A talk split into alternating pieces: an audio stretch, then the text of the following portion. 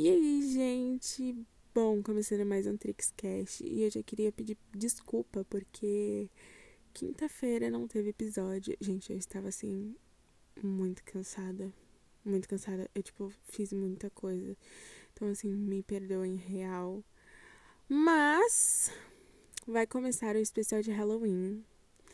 É, eu queria, tipo, mano, colocar o podcast todo dia da semana, tipo, de segunda a sexta.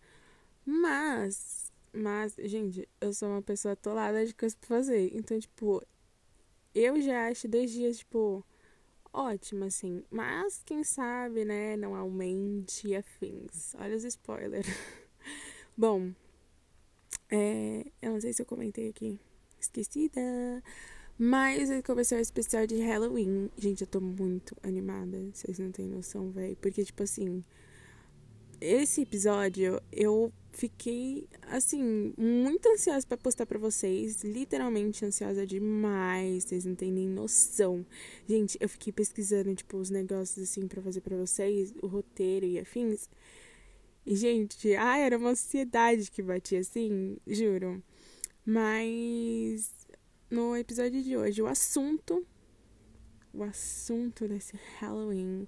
A gente vai falar sobre alguns casos, entendeu? Que eu, eu, assim, eu sou uma pessoa que gosta muito de casos criminais e afins, né? Então a gente vai falar sobre alguns casos totalmente bizarros que nunca foram solucionados até hoje. E vamos de primeiro caso, gente. Bom, esse caso ocorreu em agosto de 1966 dois corpos foram encontrados decompostos no morro de Witten, em Niterói. As vítimas eram dois homens que vestiam máscaras feitas de chumbo. Tipo, mano, bizarro, gente. E eles carregavam blocos de anotações com alguns símbolos, números e bilhetes. Bem estranho.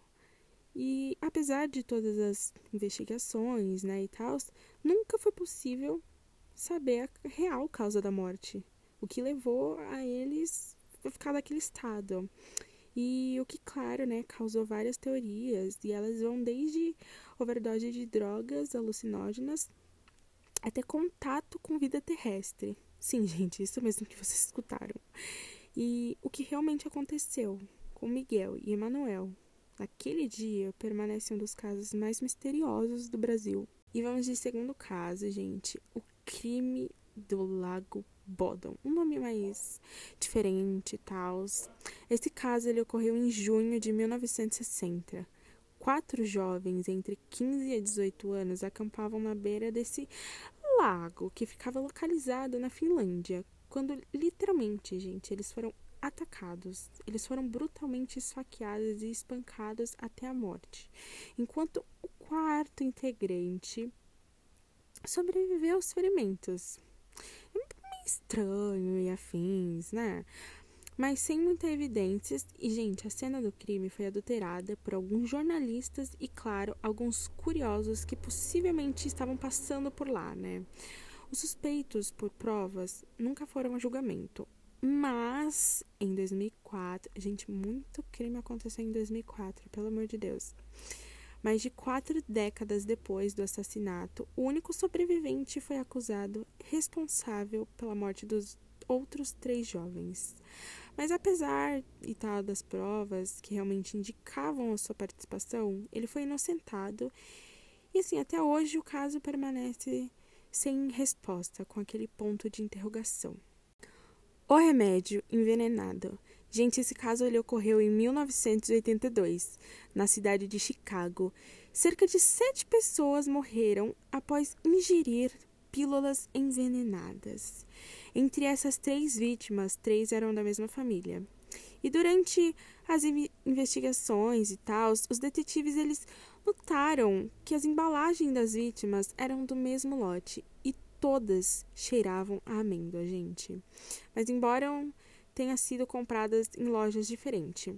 Bom, o resultado da autópsia comprovou a presença de doses de cianeto. Ah, mas Bia, o que é cianeto? Gente, o cianeto é uma toxina mitocondrial, mitocondrial, uma palavra bem difícil e tal, formada por átomos de carbono e nitrogênio, e é uma das intoxicações assim mais letais conhecida. O cianeto, ele tipo pode atacar o cérebro e provocar tremores e alguns delírios ou alucinações. Também pode provocar, gente, parada cardíaca. E a vítima desse tipo de envenenamento, né, obviamente, ela pode morrer de asfixia ou por falência de órgãos. Mas, voltando da aula, né? As autoridades chegaram a uma conclusão de que as mortes foram provocadas por envenenamento intencional. E apesar de terem surgido três suspeitos, a polícia ela nunca conseguiu descobrir quem realmente foi o responsável pelos crimes. O caso de Michelle von Emster. Gente, esse caso ele ocorreu em 1994 em San Diego, nos Estados Unidos. Michelle foi encontrada na praia de Sunset Cliff por dois surfistas que passavam por lá. A princípio, acreditaram que a causa da morte dela fosse um ataque de tubarão. Mas após uma segunda análise, um especialista em tubarões brancos contestou o resultado falando que a fratura que tinha na perna de Michelle não lembrava na dica de nada com a mordida de um desses animais. Com isso, claro, começou a aparecer inúmeras teorias sobre o que de fato teria acontecido com Michelle. Uma delas foi que ela iria nadar e se afogou, enquanto outra diz que ela pode ter caído de algum penhasco ou algum lugar que poderia ter na beira da praia. Existe ainda uma terceira teoria de um possível assassinato. Mas, contudo, nunca se descobriu o que realmente aconteceu com Michelle naquele dia. E se tornou mais um caso que não conseguiu ser desvendado até hoje. A Dália Negra. Esse é um dos casos de assassinato mais conhecido dos Estados Unidos. Gente, tipo assim, mano, esse é um, um caso que me chocou pacas, juro. A Dália Negra foi a forma como passaram a chamar a Elizabeth Short, de 23 anos. Gente, Elizabeth ela foi encontrada sem vida em um terreno baldio em Los Angeles em 1947. Gente, olha que bizarro esse caso, juro por Deus. O corpo da Elizabeth estava repartido em dois e mais ou menos tipo na altura da cintura. Ela possuía hum, diversos ferimentos fraturas no crânio e um corte na altura do lábio. E, gente, o sangue dela tava totalmente drenado. Tipo, puta que pariu, véi. E as únicas pistas desse caso eram as marcas de pneu que foram deixadas no local, algumas pegadas de botas e um saco de cimento com sangue dentro. E assim, apesar de todas as investigações e tal, a limitação da tecnologia naquela época, gente dificultou muito pela busca do assassino. E assim, cerca de 60 pessoas confessaram o crime, mas elas confessaram o crime mais em busca de atenção da mídia, né? Porém, 25 dessas 60 pessoas foram interrogadas. E assim, ninguém foi condenado. Essa história, gente, deu origem a filmes, livros e mais de 60 anos depois, o crime permanece sem solução. Tipo, cara, eu acho que assim, se tivesse mais recurso, assim, sei lá, mais tecnologia naquela época, eu, talvez poderia dizer nesse caso. Porque, mano, esse caso, assim, eu não sei vocês, mas dentre esses daqui que eu falei, esse daqui foi o que mais me chocou, assim, sério. Tipo, mano, a menina, ela tava repartida ao meio, cara. Bizarro pra caralho.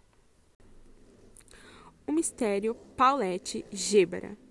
Paulette Gébara era uma menina, gente, de quatro aninhos, que ela sofria com limitações físicas e de fala. Ela desapareceu em 2010, no México.